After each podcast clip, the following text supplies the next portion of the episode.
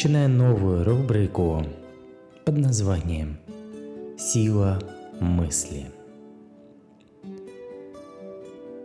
В чем сила этих мыслей? Именно на этот вопрос каждый выпуск мы будем углубляться в понимание – основы основ этой силы, самой мощной силы на Земле. Если только можно вдуматься в это значение, то можно прийти к такому осознанию, что все благодаря какой-то мысли – придумали велосипед, придумали все то, на чем вы сидите, где вы живете, чем вы пользуетесь постоянно каждый день. И все материальные вещи, они созданы только благодаря тому, кто, что кто-то подумал в какой-то момент времени создать это и проявил свою силу мысли.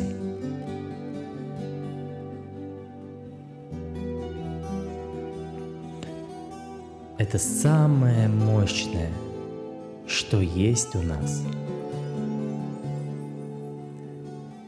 И сейчас мне хотелось бы просто рассуждать на эту тему, потому что мысли могут что-то создать, а также могут что-то разрушить. И как научиться создавать этими мыслями не только материальные вещи, но и что-то запредельное – что-то не связанное с этими, со всеми мирскими желаниями.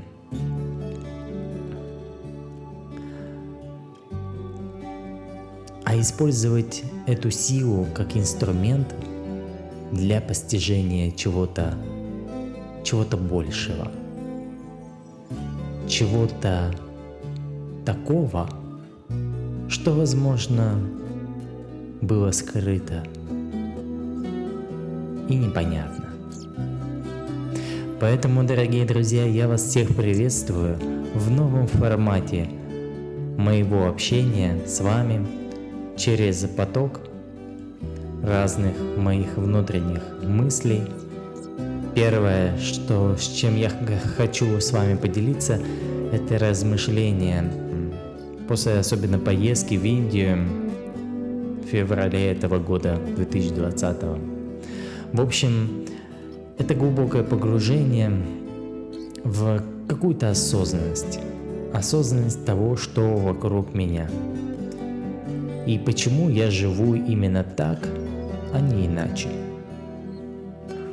Простые рассуждения и, возможно, для вас они станут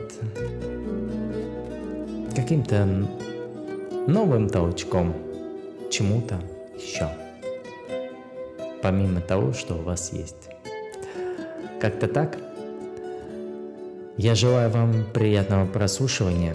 Я надеюсь, что мы теперь будем регулярно по полчаса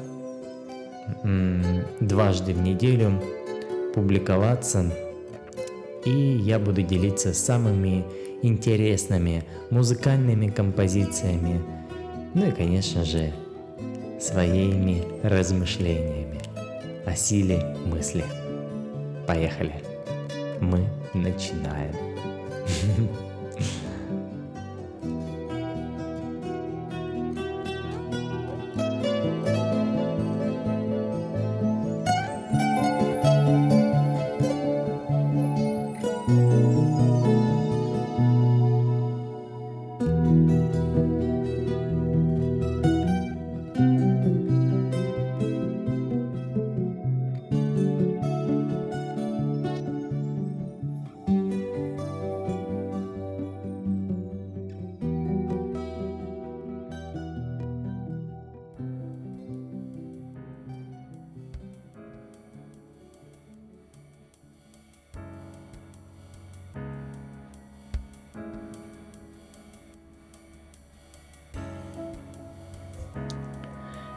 себя каждый день спрашиваю, живу ли я той жизнью, чтобы на 100% использовать весь свой человеческий потенциал на максимум. От чего этот максимум зависит? Или от кого? Мне понравилось, как сказал однажды Муджи, 90% успеха зависит от вас, а 10% от обстоятельств, которые на 90% зависят от вас. А я дальше дополнил, что 10% оставшиеся зависят от Бога. Ведь всегда есть такая фраза «на Бога надейся, а сам не плашай». То есть 90% мы должны делать свою работу на максимум, а 10% уже сделает Бог. Но сейчас время так поменялось, что нам стоит сделать только 10%, а 90% сделает Бог. Это с точки зрения уже божественного видения, потому что все есть творение Бога. За нас уже все придумано. Нам нужно только сделать один единственный шаг к направлению к Богу. И тогда Бог сделает тысячу шагов к вам, чтобы объединиться и сделать что-то прекрасное в этом мире. Из этого всего следует, что каждую секунду мы создаем своими мыслями нашу реальность, которая окружает нас – я всегда себя спрашиваю, вот всегда, что мне мешает улыбнуться, что мне мешает обнять маму, что мне мешает сказать кому-то теплые хорошие слова, что мне мешает, почему я замкнут в своей системе негативов – каких-то темных мыслей, что мне мешает выбраться из этого комка конгломерата, который стягивает меня. Что мне мешает? Кто мне мешает? Ведь никто мне и ничто мне не мешает. Главное открыть свое сердце по направлению к истинному, честному состоянию самого себя – когда ты честен, в первую очередь самим собой, когда ты просто говоришь, вот я завтра буду себя чувствовать так, и ты делаешь так, так, как ты сказал. Ты не обманываешь самого себя. Ты делаешь то, что ты сам себе сказал. Ты делаешь усилия для того, чтобы улучшиться, увидеть свою лучшую сторону, увидеть нечто такое, которое скрыто в тебе и лежит как золото, очень далеко, и оно смешано с грязью, и оно все перекомкано, и нужно много сил затратить, чтобы его, а, вот этот, это золото очистить. И собрать его в одну кучку, а затем эту кучку уже расплавить и сделать из этого слитка какую-то какую-то красивую вещь. Ведь это очень длительный процесс создания. Очень длительный процесс. Он занимает миллионы жизней. Мы эволюционируем очень-очень давно. Наше э, перерождение, оно вновь и вновь заставляет нас оп- опомниться, вспомнить, для чего я живу, для чего живу, для чего живу.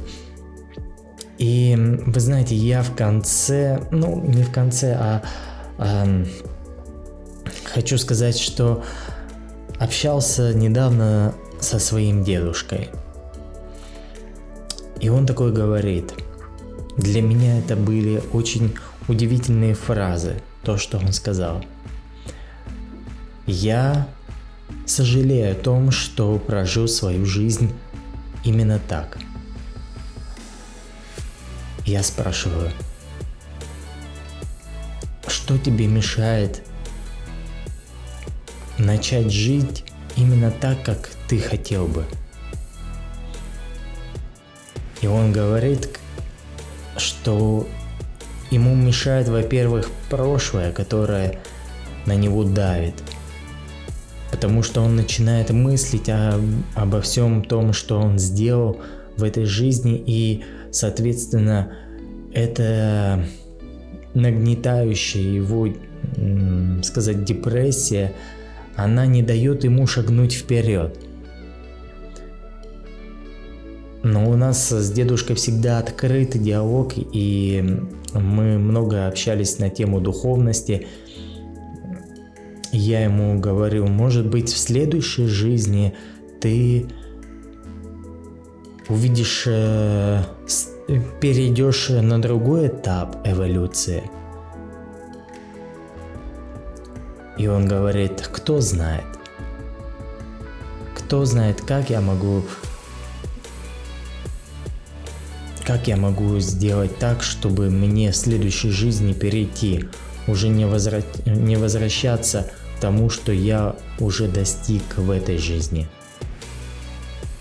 Потому что в этой жизни я совершил очень много ошибок, а в следующей жизни, может быть, я за них буду расплачиваться, и мне потребуется снова 80-90 лет для того, чтобы это все перемолоть. И единственное спасение, конечно же, дальше у нас диалог уже закончился на такой печальной фразе э, и печальные мысли. И я понимал, что единственное в этом спасение это в самый даже уже последний момент, глоток, так сказать, воздуха направить на Бога. Это очень сложно. И пока мы молоды, пока в нас бьется сердце, свежая кровь, свежие мысли, свежий ветер одувает наши мысли, пускай наши чувства наполняются состоянием божественности во всем. Потому что это цель нашей жизни в, в это время, в этом теле у каждого из нас. И я сегодня и думал еще на такую тему, когда вот животные, они э, кушают, они размножаются, они выполняют все свои такие э, базовые потребности. Но человек по сути дела, э, если не думает о Боге, то он ничем не отличается от животного. Он тоже выполняет все свои потребности для того, чтобы закрыть э, желание покушать, э, закрыть желание а, продолжения рода, воспитания детей, а после воспитания детей уже появляется старость, где дети уходят и забывают про тебя, и э, ты остаешься ни с чем, ведь ты там последние 30 лет потратил на детей, а их не стало. И тогда чем заниматься дальше? А время-то уже ушло, 70-80 лет, уже еле-еле шевелишься, уже очень много стресса накопилось, потому что я понял такую вещь, что для большинства дети это головная проблема. Проблема, потому что э, дети э, растут в, со- в сознании, что очень много необходимо сейчас вещей для поддержания хорошего а, состояние ребенка, чтобы ему дать э, хороший детский сад, даже ясли там, какие-то по питанию нюансы, потом детский сад, потом школа, потом институт, потом э, дальнейшее встраивание в жизнь. Это очень долго, это все длительно. Если для родителя это проблема, каждый нюанс это проблема, а не решение собственных внутренних а, божественных реализаций, тогда жизнь проявляется впустую. Тогда все это в конце жизни приобретается просто нулем. И когда я вот это вот увидел, я почувствовал, боже мой, неужели меня ждет то же самое? Я не хочу, я не хочу. Да вдумаешься в процесс, потом в него влезаешь, то обнаруживаешь какие-то в нем недостатки. Угу. И потом обнаруживаешь, что ты, оказывается, занимался не тем, чем тебе надо было бы. И опять начинаешь искать новые цели. А чем бы ты хотел заниматься, если бы? А я вот до сих пор ищу. То есть ты не удовлетворен всем тем, что ты делал? Ну, то, что я прожил, пройдено. Это как этап, как лесенка. Лесенка какая-то, ну что. И ты ждешь следующего этапа. Да, какая следующая? Все уже. Следующая могила. Я хочу окунуться куда-то в какой-то для меня неизведанный простор, тишину, покой это голубая лагуна, так называемая в бизнесе, когда ниша еще не изведана, она только-только расцветает. И для тех людей, которые окунаются в нее, они понимают, что вот оно, вот оно, к чему я стремился. И начинают понимать, что все в мире это тленно – все в мире это иллюзия. Вот, и вот такую вещь я осознал. А когда я это понял, я понял, что весь мир для меня является моим домом, где бы я ни находился, в каждой, в каждом уголке земли, я дома именно там, где я нахожусь. Для меня дом это я здесь вот э, внутри. Мне не нужно собирать э, камни, ракушки э, из э, пляжа, нести их домой, потому что мой дом уже это пляж. Мой подоконник и окно это может быть песок с видом на океан. И мне зачем тащить э, всякие предметы оттуда, если я уже дома? И это чудесно. Это невероятнейшее состояние. Я в восторге от этого. Я понимаю, что это только может быть один процент из того, что я чувствую на данный момент продолжение, если я дальше буду усиленно работать, я открою еще что-то большее в себе. И это чудесно, и это прекрасно, и это меня заставляет идти дальше. Я желаю вам всего самого доброго, успехов вам в познании самого себя и найти ту самую золотую жилку реализации себя с Богом. По сути дела, там нету отделения я и его. Вы становитесь одним. Вы становитесь единым. Главное это бросить эти страхи, которые постоянно напоминают нам о себе. Да. постоянно. Вот такие вот мысли. Спасибо вам. До скорой встречи.